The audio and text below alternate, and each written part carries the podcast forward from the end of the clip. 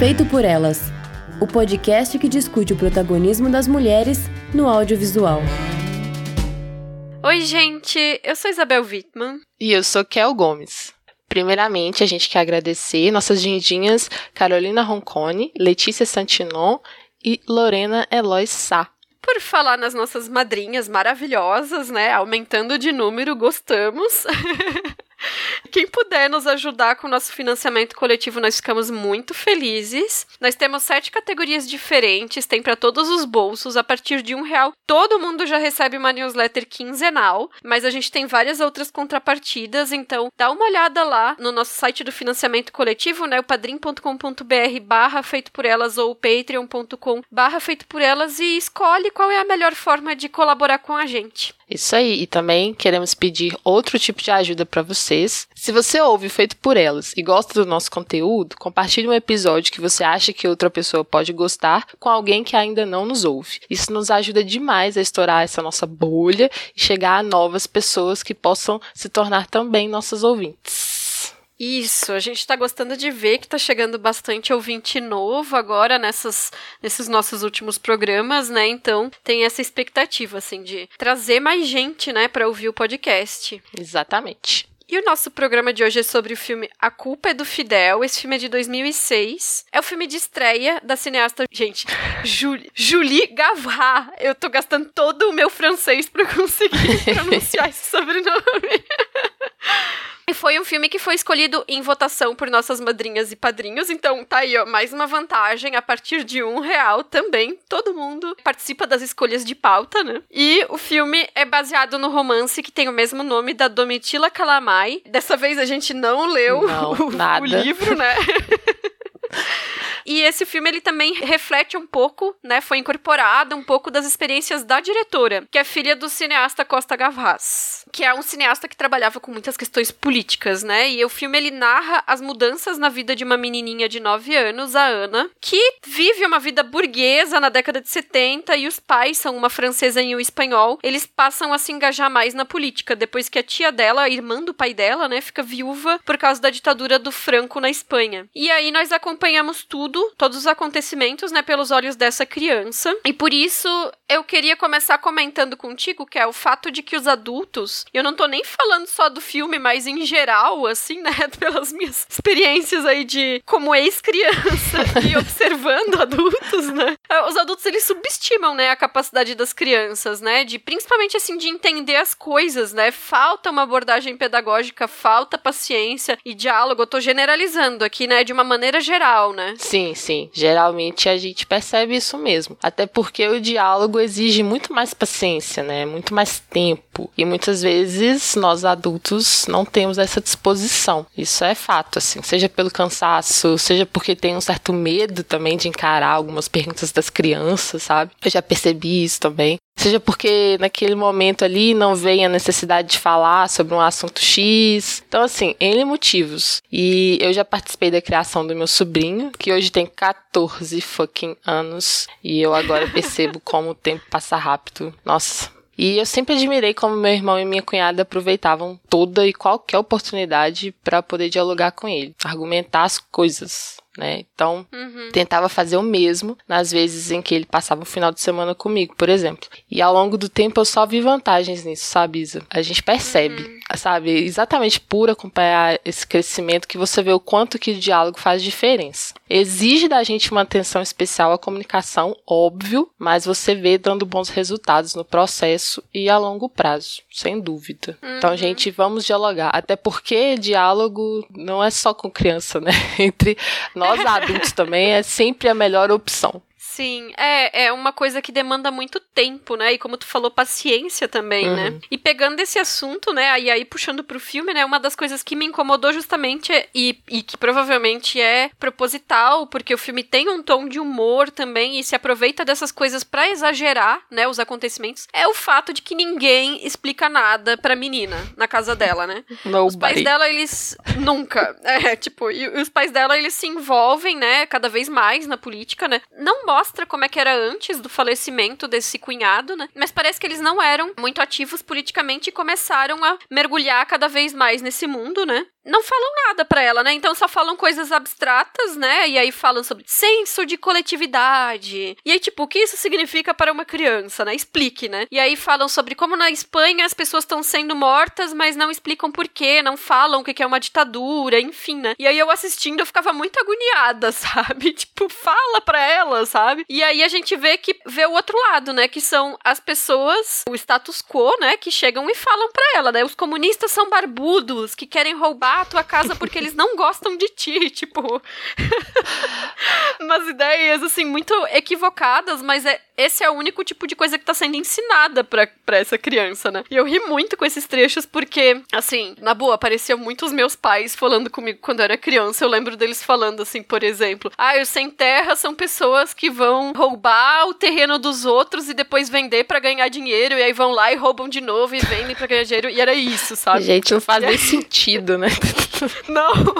E aí eu. Bom, né? De qualquer forma, eu preciso dizer que a doutrinação deles não funcionou, então. Percebe-se. Mas é isso, né? É o tipo de narrativa que o status quo cria para tentar trazer, né, a criança para justamente para essa manutenção, né, desse status quo. Uhum. Então, eu posso reclamar dos meus pais sobre várias coisas, mas disso eles se salvam.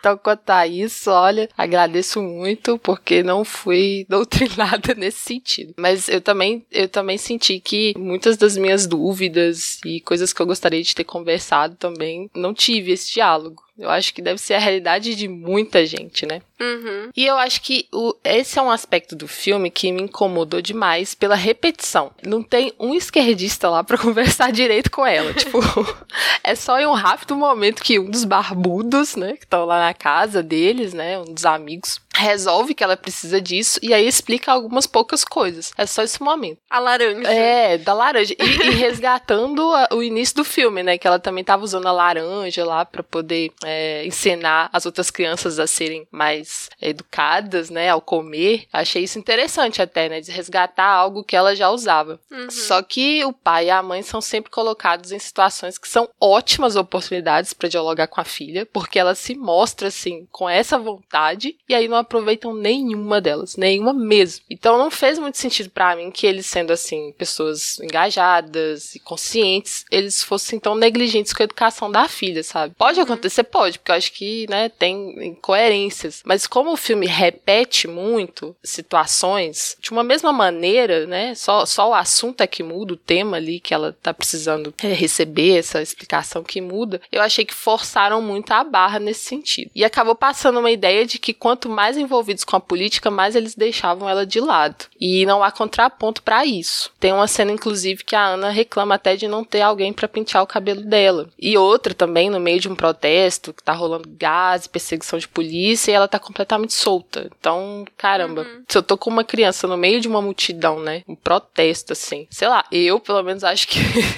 seguraria ela com toda a minha força, sabe? Ela seria minha prioridade, sendo filho ou não. Uhum. Então, o filme não toca apenas na questão da educação educação também, mas, né, nessa falta de diálogo, mas também de falta de cuidado mesmo, de atenção, assim. Para mim o filme é um grande grito dessa criança para que ela seja vista, sabe? Para que seja guiada, para que tenha seus sentimentos validados, suas dúvidas minimamente explicadas. É por isso que dá essa agonia na gente, né? Porque você sente ali o quanto que ela tá precisando dessa atenção e a família não dá. E eu acho que como você falou, né, que tem muito a ver também com a vivência da diretora, eu acho que talvez ela tenha resgatado essa sensação dela, né? Essa sensação psicológica de estar de, de tá perdida, de estar tá sozinha, né? Uhum. É, assim, pensando nisso, de que vem de um livro e mais acrescido das experiências da diretora, eu acho que no final das contas o que a gente tem é que os adultos são negligentes com as crianças, mas na visão delas, como foi essa situação de os pais envolvidos com temáticas políticas, essa negligência vem por causa da política, né? E aí quando a gente pega, por exemplo, um filme como o da Sofia Coppola, Lugar Nenhum, a negligência vem por causa do trabalho no cinema, uhum. né? E no final das contas, é, os adultos são negligentes com as crianças e a percepção das crianças é que essa negligência é em virtude do que eles estão envolvidos. E aí, nesse filme, é em virtude da política, né? Mas que seria uma simplificação por causa dessa visão infantil, né? Uhum. E, enfim, exagerada em virtude do humor, né? E por outro lado, eu acho que os pais dela, por estarem engajados na política, talvez há muito pouco tempo, né? Eles mesmos têm uma visão que às vezes é meio simplista e por isso eles também não sabem explicar as coisas direito, sabe? Tipo, quando eles falam para as crianças assim, o Mickey é fascista. E aí, e aí é tipo, ok, o Mickey é fascista, então explica, sabe? Por que, que o Mickey é fascista e, tipo, imperialista, enfim, né? É. E eu entendo, assim, que os quadrinhos da Disney, eles têm uma coisa de. Eles promovem um ideal de exploração, né? Imperialista, como eu falei, né? Eles defendem o enriquecimento meritocrático. A história do Tio Patinhas é totalmente pautada nessa coisa de, tipo, escavar ouro no Alasca e ficar rico e depois transformar isso no império dele, né? E isso é base para todas as histórias deles, assim, aí os descendentes, o Donald, enfim. Mas, tipo, essa é a base da construção das histórias da Disney. Mas custa tentar explicar pra menina, sabe? E, e tanto que, assim, lá em casa, meus pais, de novo, só compravam, só compravam gibi da Disney pra gente. Eu nunca li, quando eu era criança, um gibi da Turma da Mônica, pra ter noção. Nossa! E aí eu acho interessante também nesse aspecto, dada a crueza deles na forma como eles lidam com a política, que, como todas as pessoas, eles também são incoerentes, né? Porque eles são tão metidos no próprio trabalho deles ali individualmente, o pai e a mãe, que quando eles recebem as pessoas refugiadas, como o caso da menina do Vietnã, a Mailan, eles logo colocam ela para ser babada criança, né? Então, assim, eles pegam uma pessoa que tá numa situação de vulnerabilidade social, política, enfim, uma refugiada política e se aproveitam da mão de obra dela dentro da estrutura social do país em que eles moram. E isso mostra que quanto que existem as incoerências também nas práticas, né, dessa política, dessa vida política. É, sim, eu gosto disso, assim, de apresentar essas incoerências, porque isso é muito humano, né? Acho que a gente vive muito isso no dia a dia, assim. E o problema que eu vejo, além dessa simplificação que você comentou, Isa, pesar a mão também quando relaciona esse engajamento político e a militância à falta de atenção ao próprio núcleo familiar, sabe? Talvez isso, sei lá, passe uma mensagem um pouco problemática nesse sentido. E eu fiquei pensando sobre a simplificação da própria Ana ao concluir, né, pelas palavras da babá, que a culpa é toda do Fidel, que é o título do filme. Para a cabeça de uma criança que recebe essas respostas prontas, que são de pessoas reacionárias, né, que são as pessoas que estão lhe dando atenção, vai fazer todo sentido, né? É o que ela vai aprender da maneira confortável, sem ter que questionar, pensar muito, porque estão entregando essas respostas prontas para ela, sabe? E aí não uhum. tive como não pensar no famoso a culpa é do PT, sabe?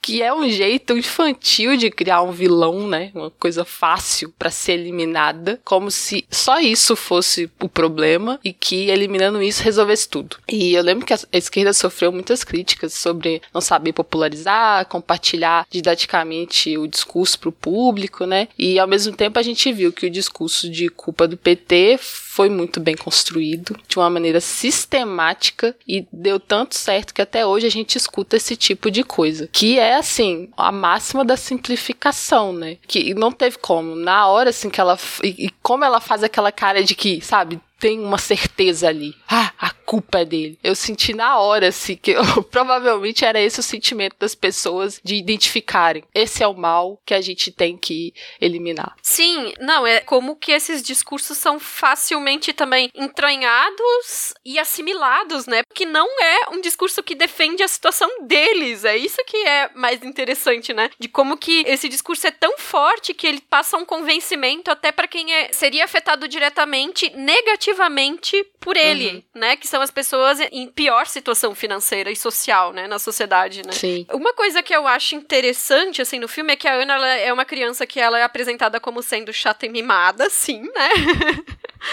e individualista também, né? Então ela não quer acolher a tia e a prima quando o tio dela morre. Ela tem essa coisa de querer ficar em, primeiro em tudo, então ela quer ser a melhor aluna da, da escola, ela quer ser o primeiro lugar na natação, né? Mas ela é muito curiosa, né? Então ela aprende com os avós uma série de ideais, né? Que é essa coisa, né? Tratar bem os pobres. Aí vem essa coisa que é a caridade, né? Você não quer uma ruptura das estruturas sociais, você não quer uma revolução, você não quer melhorar a situação social das pessoas, você quer se sentir superior a elas, ajudando, entre aspas, elas, separando roupa velha e esse tipo de coisa, que é o que a avó dela mostra, que eles têm que ser bons com os pobres, ajudando, né? E não mudando a situação de pobreza, né? Uhum. Mas tem coisas que ela vai descobrindo por conta própria, né? Então, assim, ela estuda numa escola católica e os pais tiram ela do catecismo e ela fica muito magoada com isso. E ela sempre fala que ela gosta da história do Gênesis, acha interessante, né? E aí, conversando com a empregada dos avós, ela descobre tem a versão da criação que vem da mitologia grega, né? E o avô dela fala: ah, naquele tempo eles acreditavam em todo tipo de bobagem, né?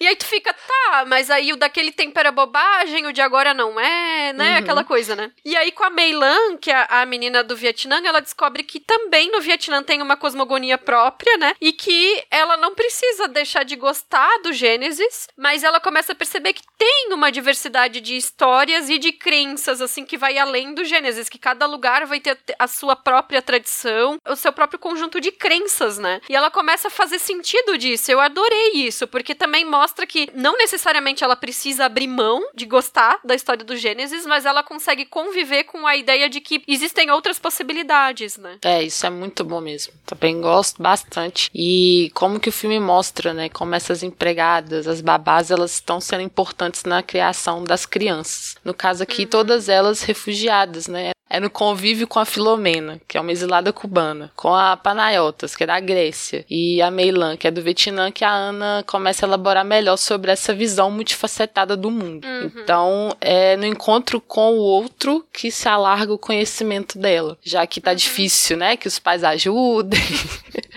é, é, nesse, é, é, justamente com essas pessoas que estão mais próximas e cuidando dela, e que são de culturas tão diferentes, é que ela vai alargando conhecimento. Também é muito bom como como ela sozinha vai tentando aplicar os conceitos que ela aprende e a vivência dela, a praxis. e de novo, o pai e a mãe deixam passar oportunidades. Porque, né, a cada nova descoberta dela tem lá uma situação que o pai e a mãe não aproveitam. Mas tudo bem, é, a gente já falou muito sobre isso. E eu só queria voltar porque ela faz uma pergunta super importante, eu achei massa, assim, sobre confundir espírito de grupo com comportamento de ovelha. E aí eles conversam mais uma vez. Olha só, gente, a menina tá com uma pergunta super interessante, sabe? Sei lá, deu muita raiva nessa hora. E assim, e, tá, e ela tá tentando explicar que aplicou, né? Isso, tentou aplicar isso de uma maneira que foi completamente errada. mas eles não aproveitam de novo. E aí eu entendo muito a resistência dela, sabe? Pelas mudanças também. Ela tinha uma educação conservadora, católica, num colégio de freiras, sem diversidade nenhuma, uma vida de privilégio. De repente tudo isso se transforma e obviamente que ela vai precisar de ajuda para entender por quê, né? Por que, que essas mudanças estão acontecendo? O que, que isso traz de vantagem para ela? Ela é uma criança, poxa. E só quem se dispõe a responder às coisas são essas pessoas reacionárias e conservadoras assim. O outro lado não se dispõe. Então, obviamente que ela vai criar uma resistência sobre algo que não quer incluí-la, sabe? Eu acho que ela se sente assim. Ela se sente excluída desse mundo novo que está sendo imposto para ela, né? Sim, tem isso, né? Porque ela como criança, como toda a vida dela ela teve numa condição privilegiada, ela não tem como entender porque, por exemplo, eles de repente vão morar numa casa menor, as condições financeiras pioram e aí mostra ela tentando lidar, né, com essas mudanças, né? De uhum. ficar apagando a luz e economizar o gás e etc, né? É. Então, assim, falta justamente essa. É, bom, a gente já falou isso várias vezes, né? Mas falta essa coisa de sentar e explicar, porque a criança sabe o que entender o que, que é uma condição financeira, o que, que é uma falta de dinheiro, enfim. Só precisa explicar para ela, né? Exato, ainda tem que dividir o quarto lá com o irmão também, que é outra mudança, assim, que, poxa, pra gente essa coisa de dividir quarto, né?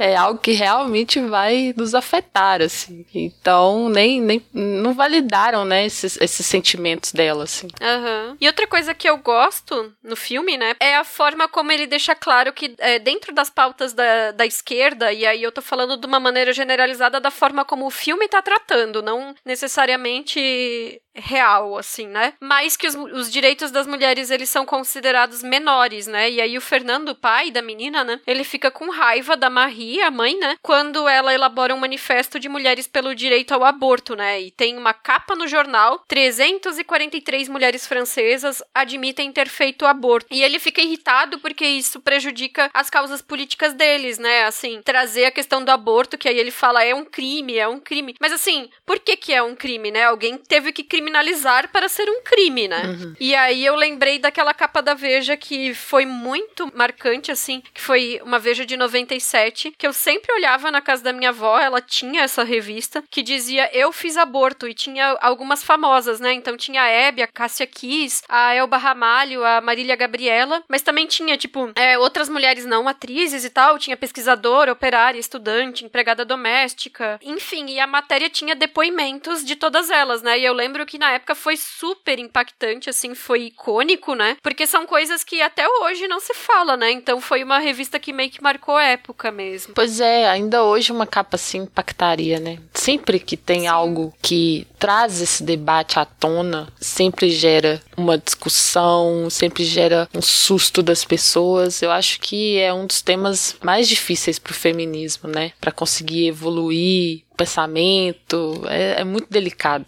Ainda mais no nosso país que a gente tem arraigado tantos valores religiosos que se confundem com as coisas, com a política, enfim, é um bolo. E essa cena da discussão do pai e da mãe, eu acho muito importante para trazer uma meio que uma intuição feminista para Ana, algo como uma sementinha para ela desenvolver futuramente, porque ela vê essa briga, né, sai correndo com o irmão e depois quando ela volta para casa, você vê esse olhar dela de cumplicidade para a mãe, que eu acho que diz muito ali. E o pai, né, atrás, assim, eu achei isso muito forte mesmo, por ser um olhar, sabe, de cumplicidade entre as duas. Porque você percebe ali que a Ana tá percebendo essa isso que liga elas enquanto mulheres, só nesse momento, que sabe que as duas têm batalhas diferentes. Um assunto que de novo a mãe poderia ter explorado, principalmente naquela hora quando ela joga a Mary Claire fora, né? Porque a, a mãe, uhum. ela escreve pra Mary Claire, e aí de repente ela rompe com a revista. Só que a Ana sempre lia, né? A Ana sempre gostava de ler o que a mãe escrevia pra Mary Claire, então tinha esse, essa, essa ligação também que eu acho até afetiva. Não só pela curiosidade de ver o trabalho da mãe, mas algo afetivo ali que ligava elas. E a mãe joga a Marie Claire fora, e a Ana pergunta se a revista é pra ela, porque costumava ser, e a mãe não explica nada. Então ali, assim, também houve essa oportunidade né? Mas eu gostei bastante do olhar das duas, porque é isso, assim, é, é, é compreender essa batalha que é só nossa, né? E essa sementinha do feminismo que tu falou, eu acho que fica bem claro também na forma como ela se interessa, meio que espiona, né? E tem também uma troca de olhar de cumplicidade quando ela dá uma espiada nas mulheres de quem a mãe dela tá colhendo os depoimentos uhum. sobre o aborto e ela tá atrás de uma parede ouvindo a história e a mãe dela vê ela e a gente vê que a mãe dela não fica brava porque ela entrou ali escondida. A mãe dela troca com ela um olhar que é de cumplicidade, do tipo, essas são as nossas histórias, nossas histórias como mulheres, né? Sim. E eu achei bonito isso, assim, porque. E aí é quando cai a ficha dela, né? Ah, então foi isso que aconteceu com a tia Isabelle e tal. E aí ela começa a entender as implicações da questão do aborto na vida dessas mulheres, né? Então eu, eu gosto muito de como é, esse, essa temática é tratada no filme. Também. E tem outras duas cenas que eu gosto em especial da forma como elas foram compostas, assim, em termos visuais na, na história. A primeira é a cena da manifestação, que tu já mencionou, né? Então, tem essa questão de que os pais da Ana não explicam para ela nada, né? Basicamente, né? E aí eles só dizem que. Porque geralmente eles passam os domingos juntos e meio que descansando mesmo, né? Só que aí eles falaram que é domingo, mas eles vão numa manifestação e aí falam sobre direitos, sobre mudanças, mas tudo nesses termos abstratos, né? Teoricamente não deveria ser um problema levar uma criança para uma manifestação. Mas a gente sabe como são as coisas, né? E aí eu adoro como a Julie, ela usa a câmera subjetiva pra gente ver o que tá acontecendo primeiro na altura do olhar da Ana, né? Então a gente vê os pés das pessoas andando ali naqueles paralelepípedos, as cinturas das pessoas, e depois a gente vê o enquadramento fechado nela, né? A reação dela se sentindo ali apertada no meio daqueles adultos todos muito maiores que ela, né? E também a gente vê na frente dela quando começa a subir a, a fumaça, né? Das bombas de gás. E aí a, a câmera se abre pra, pra gente ver a dispersão como um todo, né? E depois alguém pegando ela, o pai dela pegando ela para eles correrem dali, né? Eu acho que essa composição visual foi muito bem trabalhada, assim, para nós termos a noção sob o ponto de vista dela daquele acontecimento, né? A outra cena que eu acho que foi muito bem trabalhada é muito mais simples, assim, talvez, né? Mas assim, eu acho que funciona muito bem, que é quando acontece o assassinato do Allende no Chile, que ela, ela pode não entender o que tá acontecendo direito, né? Só que ela sabia que era algo importante porque ela deixaram ela ficar na sala com os adultos durante as, as eleições, então a mãe dela e outra mulher mais velha pegam a mão dela e estão torcendo pelo resultado, e aí ela sabe que aquilo é, é importante e que foi positivo porque eles venceram, né? Tinham vários adultos barbudos pela casa, né? A casa cheia, né? E todo mundo vibrou com os resultados. Então ela sabe que aquilo era algo importante e que eles tinham ficado felizes com aquilo, né? E aí, quando ela ouve que ele foi assassinado, ela vê o pai dela parado, né? E aí também tem essa, essa câmera subjetiva, né? Ele tá em pé, olhando para fora pela janela, assim, aquele olhar perdido mesmo, né? E ela sabe que isso é triste depois da comemoração da vitória, né? Então ela só olha para cima e pega a mão dele na dela. Eu acho isso tão doce, assim, é um momento que a criança tá mostrando mais compreensão em relação aos sentimentos dos adultos do que os adultos do filme jamais mostraram aos sentimentos dela, assim, sabe? Uhum. Então eu acho muito bonito isso. É bonito mesmo. E a gente falando barbuda aqui, eu lembrei da cena muito engraçada, né? Quando o pai volta de viagem, que ele tá barbudo. e a primeira coisa que ela identifica, ih, mudanças vem aí, meu pai virou barbudo. Tipo, a, uhum. a câmera, né, vai dar um zoom assim na, na barba dele, você já sabe o que ela tá pensando.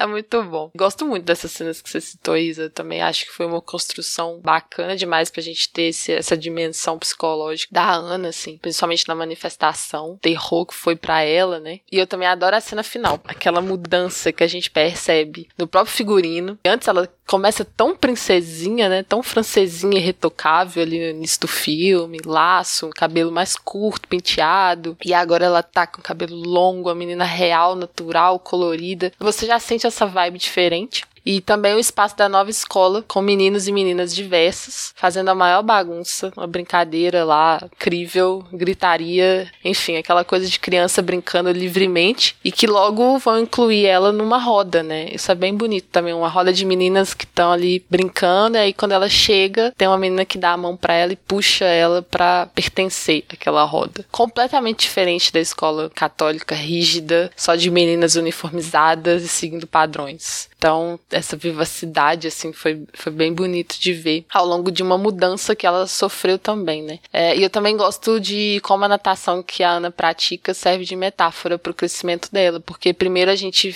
a gente vê ela ficando em terceiro lugar e, né, detestando isso, super competitiva. Depois ela chega em primeiro, mas acaba perdendo, porque não passou o bastão para colega. Enfim, tá lá aprendendo essa coisa da coletividade e finalmente na terceira vez ela ganha, porque ela tá amadurecendo. Achei isso legal também. E vamos enaltecer o trabalho da atriz Mirim, né? A Nina Kervelby, é assim que fala o nome dela? Não sei. Ela foi escolhida entre mil crianças, primeiro trabalho, e já entregou uma interpretação maravilhosa. O que eu acho que também tem muito mérito da própria diretora por saber conduzi-la, né? Porque direção de criança eu imagino que deve ser uma coisa um pouco complicada.